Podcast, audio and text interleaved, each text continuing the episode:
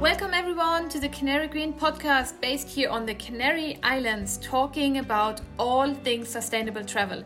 Connect with us on canarygreen.org. Together we can!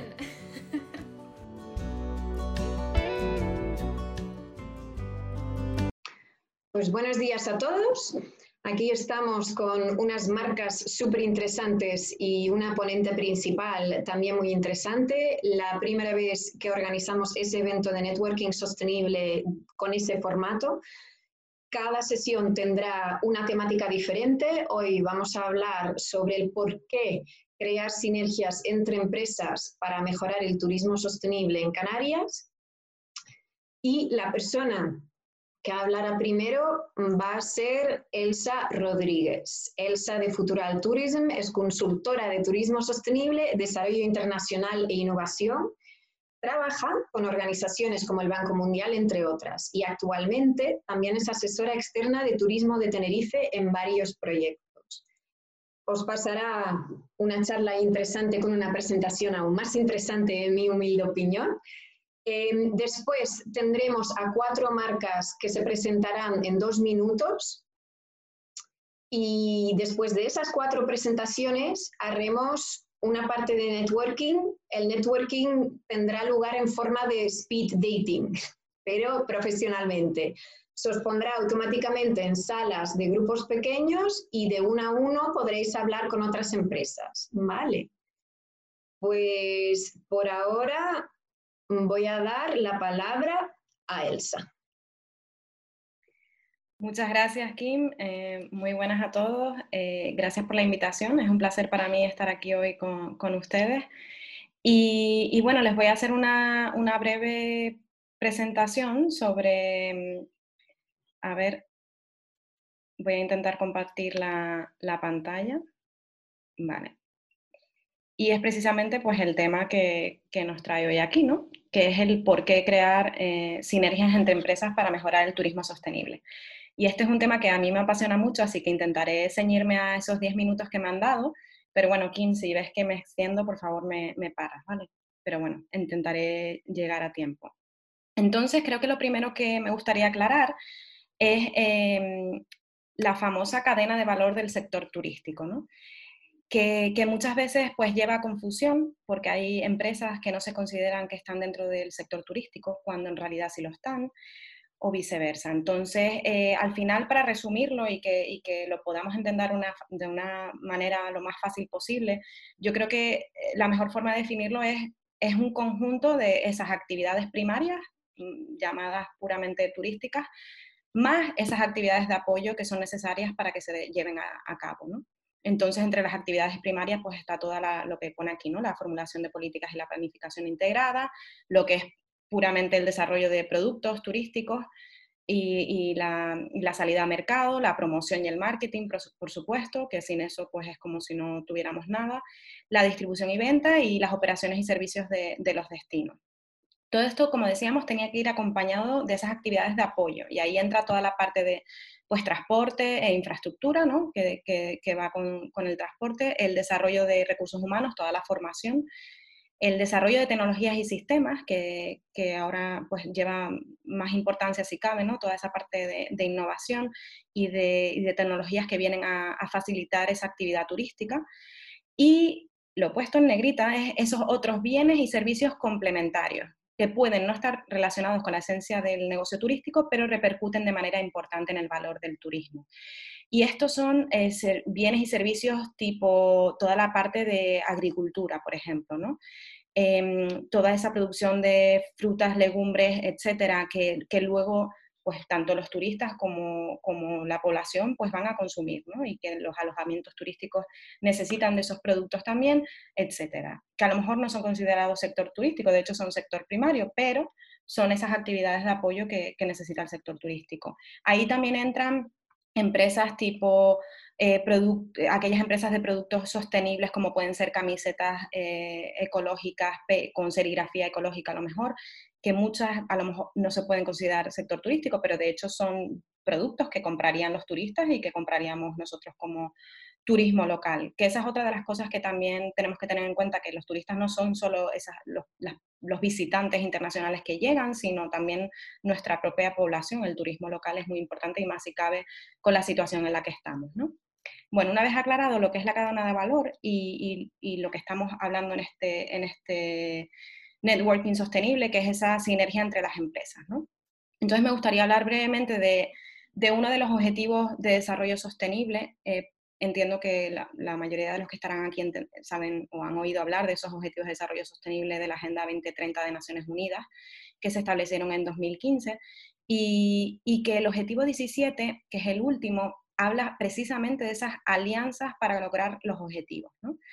Entonces estamos hablando de, que el, turismo tiene la capacidad de reforzar las asociaciones público-privadas. Ahora ya no estamos hablando solo de sinergias entre empresas, sino que también ah, tienen que haber esas sinergias con la administración pública y con los diferentes agentes interesados. No solo tienen que ser las empresas locales, es que también podemos mirar a las internacionales, a las nacionales, a las regionales, para poder llegar a esos objetivos eh, de desarrollo sostenible, ¿vale? Entonces, simplemente ponerlo en contexto para que sepamos la importancia que tienen el, que, trabajemos conjuntamente, aunque entiendo que todos ustedes pues, pues, ya lo saben, ¿no? Pero bueno, por si les podemos inspirar de alguna manera, lo que me gustaría ahora mostrarles son ejemplos de sinergias entre empresas que he visto eh, en, el mundo. Eh, he elegido tres, ha sido bastante complicado elegir solo tres, porque la verdad que hay bastantes ejemplos y seguramente muchos de, los que, de los tres ejemplos que voy a mostrar, algunos ya se están realizando en Canarias y, no pasa nada, simplemente era por inspirarles si de algún modo esto les inspira o les da ideas para, mejorar sus propios negocios, ¿vale? Entonces, el primero que me gustaría nombrar es el Surf Jack Hotel en, en Hawái, que es un motel remodelado que se encuentra en el centro, en el centro de Waikiki. Mm, para los que hayan podido estar en Hawái o, o, lo conozcan, Waikiki es una especie de, como muy parecido al sur, en las Américas, etcétera, ¿no? donde se encuentran todos esos edificios con hoteles de, cadenas internacionales, etcétera. ¿no? Y en la época de los 60, porque Hawái tuvo un desarrollo bastante parecido a, Canarias, en la época de los 60, pues muchos de esos hoteles que empezaron eran pequeños moteles estilo americano, etcétera. Pues estos mm, moteles que luego quedaron en desuso y que hacía falta reformarlos, de hecho eh, la administración local sacó ayudas para estas reformas. Aquellos eh, dueños de estos sitios que quisieran remodelarlo podían acceder a esas ayudas. Y esto fue lo que hicieron con el Surf Jack Hotel. Lo remodelaron y todo lo que hay dentro del hotel, o sea, todos los elementos de diseño son creados por artistas locales, ¿no? Y, y llevan esa cultura hawaiana detrás. Eh, tanto el, o sea, el hotel tiene también restaurante y el chef local que, lleva el, restaurante pues utiliza, por ejemplo, solo ingredientes locales y, ecológicos que pueda conseguir dentro de, la isla de Oahu. Em, y la carta siempre va respetando a esa cultura tradicional eh, hawaiana, aunque la fusiona también con, cocina moderna. El hotel es 100% libre de plásticos eh, y lo que a mí también más me gusta es esa parte de actividades relacionadas con, el hotel, que también vienen a beneficiar a, esos, a esas empresas locales, ¿no? Entonces, todas las, pues cuando hay música en el hotel o sesiones de música, pues siempre son músicos locales, todas las clases que se ofertan de surf, de yoga, etcétera, son con, con gente local, ¿vale? Porque ese es el objetivo que tiene. Entonces, esto es un ejemplo de cómo se puede remodelar un destino que ha dependido siempre de un turismo de masa hacia un turismo más cuidadoso, más respetuoso con la comunidad local, etcétera, ¿no? Veremos algunos ejemplos luego de, nuestros ponentes. Em, luego, el siguiente ejemplo que quería mostrarles es eh, esta empresa de, viajes de aventura, es australiana, y que tiene un compromiso con realizar viajes sostenibles. Obviamente ahora con la, con la pandemia pues los están realizando en Australia la mayoría, pero bueno, si antes de la pandemia pues iban a todo el mundo, con pequeños grupos, nunca más de 10, y las experiencias que hacen son siempre súper auténticas, o sea, lo primero que hacen es eh, lideran todas las actividades con un guía local, o sea, se buscan un, guía local que, se encargue de realizar todos los itinerarios y donde siempre se benefician las empresas locales también. Eh, además, mm, tienen una fundación que colabora directamente con asociaciones locales en esos lugares, ¿vale? para, precisamente eh, devolver a esos lugares que visitan, pues a una forma de agradecer el, que dejen visitarles, el que conozcan la cultura de ese lugar, etc. Entonces, eh, esta empresa, como las que les estoy mostrando, y, en teoría, cuando una empresa quiere ser sostenible, eh, todo, todo lo que va alrededor de la empresa, sus proveedores, eh, tienen que ser sostenibles también, ¿no? Eh, no podemos ser una empresa sostenible si nuestros proveedores no lo son, sería un poco irónico. Entonces, bueno, para que vean cómo esta empresa en, en todo respira esa sostenibilidad, incluso su parte de comunicación, el marketing, súper importante que también respire esa sostenibilidad. Y por último, el último ejemplo que quería darles es el de uno español, el de Ecoalf, que es una empresa eh, madrileña, de hecho, y es una marca de moda sostenible, que seguramente la habrán oído porque es bastante conocida. Y la colaboración que quería resaltar hoy es la, de, la que han hecho con Roommate Hoteles, donde todos los uniformes del personal del hotel es 100% reciclado. Eh, de hecho, aquí tenemos a los dos dueños, el de, el de mm, EcoAlf y el de Roommate, y llevan puestos el uniforme, ¿no? Este es lo que lleva todo, todo el personal de Roommate eh, cuando están trabajando. Y el objetivo de esta empresa es precisamente pues, la recuperación selectiva de residuos, con el fin de reciclarlos y valorizarlos, y utilizando siempre esos conocimientos científicos y tecnológicos, ¿no? Volvemos a la parte de innovación, donde a lo mejor podríamos considerar que un cierto tipo de innovación no tiene nada que ver con el sector turístico, pero es que aunque sea para otro tipo de industria, siempre puede haber una relación con el turismo como el que podemos ver en este caso. Y EcoAlf, bueno, tiene numerosas colaboraciones con distintas marcas, etcétera, y distintas industrias. Entonces es un, ejemplo de cómo la moda sostenible también puede beneficiar a, que el turismo pueda ser más sostenible si cabe. Entonces, bueno, esto era simplemente lo que quería mostrarles. Espero que no me haya pasado el tiempo y muchas gracias y, bueno, estaré por aquí, así que encantada de hablar con todos ustedes. Gracias, Elsa. Em, como habíamos hablado antes entre Elsa y yo, es cierto que los ejemplos pueden o esperemos que sirvan de inspiración, aunque aquí en las islas ya se está haciendo bastante de colaboraciones para obtener una estrategia más sostenible dentro de una empresa. De ahí también que hoy seleccionamos a cuatro marcas para presentarse en dos minutos. Lo que sí me gustaría destacar también es que si alguien tiene alguna pregunta o después del networking, por ejemplo, habrá un momento para poder hacer preguntas y obtener respuestas de los diferentes ponentes, por otra parte, después del networking, lo que suele hacer siempre es compartir los contactos de las personas que estaban en el networking. Y así, si no llegas a hablar con alguien o quieres extender un poquito más con una persona en concreto, pues tendrás esa oportunidad. Entonces, ahora mismo vamos a pasar a las cuatro marcas que hemos seleccionado para presentarse y vamos a empezar con Kai González de Alberto Dorner que es un proyecto que he tenido el placer con Canary Green de ir a visitar recientemente, pero Kai, te doy la palabra a ti. Hola, buenas tardes y muchísimas gracias, Kim, por la invitación eh, y, gracias a Elsa por, por esa presentación tan interesante y que efectivamente coincide con mucho de lo que hacemos nosotros. Em, yo me llamo Kai y soy propietario de unas villas en, la zona de Icot, bajando a San Marcos, de alto standing que se alquilan em, a, viajeros internacionales. Em, las villas tienen piscinas privadas y tienen una serie de servicios y terrazas y vistas fantásticas, pero nuestra especialización realmente, y que creo que nos diferencia además, es la implicación con la población local. Em, por supuesto, apoyamos, como tantas, somos como todo el mundo aquí hoy, eh, la protección del medio ambiente, pero nosotros creemos que se descuida muchas veces a la comunidad local. Y eso es una cosa que nosotros sí hemos querido fomentar. Todos nuestros empleados son de aquí, de ICOT, o de los pueblos de al lado. Em, los productos que compramos, los servicios que ofrecemos, procuramos que todo venga de la zona. Em, si no hay, pues no hay y habrá que buscar en otro lado. Pero en principio esa es la idea. Em, ofrecemos una serie de servicios del tipo, qué sé yo, vinos del norte de Tenerife. Tenemos una estantería en la que los huéspedes pueden ir y probar los vinos que se producen aquí en el norte. Em, tenemos una cocinera del pueblo, por ejemplo, que viene a tu apartamento, a tu estancia y cocina contigo y te enseña a cocinar eh, comidas canarias. Em, tenemos un arqueólogo eh, contratado que te lleva a dar paseos a pie en la zona para tener el menor impacto posible, pero eh, hay un par de pirámides aquí cerquita y te explica, bueno, pues el debate que hay sobre las pirámides, si son guanches o no, em, pues todo el, un poquito la historia.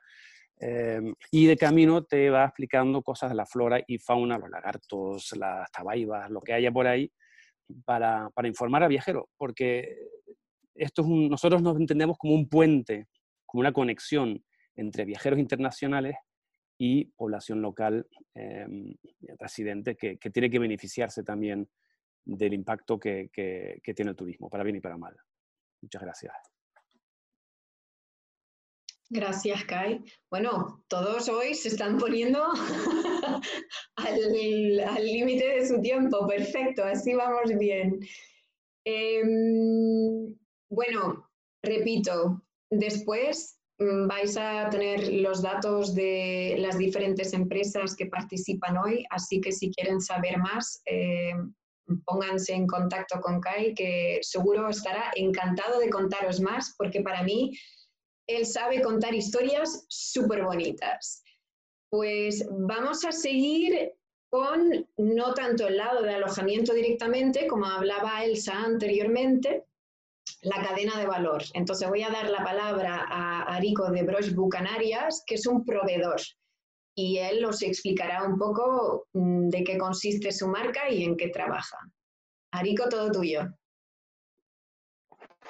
Eh, buenas tardes a todos. Eh, gracias, Kim, por la oportunidad y, es un placer estar aquí y explicar un poquito lo que hacemos. ¿vale? Eh, Brushboo es una marca española que se dedica a, la producción de, artículos de uso personal. Inicialmente empezamos distribuyendo solo para tiendas, para farmacias, farmacias y ahora, y ahora queremos abrir un poquito más el mercado y entrar que son casas rurales, hoteles, alojamiento vacacional. ¿vale? Eh, ¿Qué es Brushboo? Brushboo eh, son artículos de uso personal como cepillos bastoncillos, discos eh, faciales, hechos todo con artículos sostenibles y biodegradables. diferencias que apostamos mucho por lo que pongan nuestros envases sea realmente así. Somos la única marca de este tipo de artículos que tiene certificado FSC, eh, demostrable, ¿vale? Y además eh, tenemos muchísimos proyectos, como por ejemplo, eh, hace dos años hicimos una recolecta de cepillos dentales de plástico para concienciar de la cantidad de cepillos que hay en el mar. ¿vale? hablando un poquito de los artículos que tenemos, tengo aquí un pequeño mostrario para que puedan ver. Esto es más dedicado a hoteles, lo que le estaba hablando. Es una Minity con cepillo dental de, de bambú eh, y también con eh, bastoncillos, ¿vale? Eh, ¿qué busca Brushboo ahora mismo en Canarias? Ya tenemos una red de tiendas que vende al público y, y, al turismo. Lo que queremos es implementar aquellos alojamientos, sean hoteles, casas rurales, alojamiento vacacional, que quiera apostar por un turismo sostenible. Y aparte de eso también em, eh, restaurantes, bares, eh, todo tipo de, servicios que hay alrededor, ya que Brushboo también tiene mm, artículos como, por ejemplo, eh, son mm, cañitas hechas de trigo, que es 100% biodegradable, o de bambú, ¿vale? Y básicamente lo que queremos hacer es eso, un turismo más sostenible, ¿vale? Gracias. Gracias. Yo llevo unos años conociendo la marca ya Em, es cierto, más bien entienda ser residuo, es sí que me encanta que la marca ha tomado el paso para abrirse también hacia la hostelería porque me parece súper importante. Ahora mismo vamos a seguir con otra persona y otro sector relacionado, muy relacionado con el turismo obviamente también, que es una empresa de excursiones pero bastante especial y la única ponente de hoy de Lanzarote, de otra isla. Así que bienvenida Carmen. Ah, muchas gracias Kim por la presentación. Bueno, eh, la empresa se llama Eco Insider. Ah, nosotros hacemos unos tours sí, un poco diferentes. Ah, se trata de excursiones de eh, geoturismo, turismo de avistamiento de aves, turismo enogastronómico. Somos cuatro guías, somos un, geólogo, un arqueólogo, hay una experta en vinos y normalmente yo me dedico a las aves. y lo mismo, ¿no? En grupos pequeños, hay que, hay que decir que la empresa ya tiene 13 años.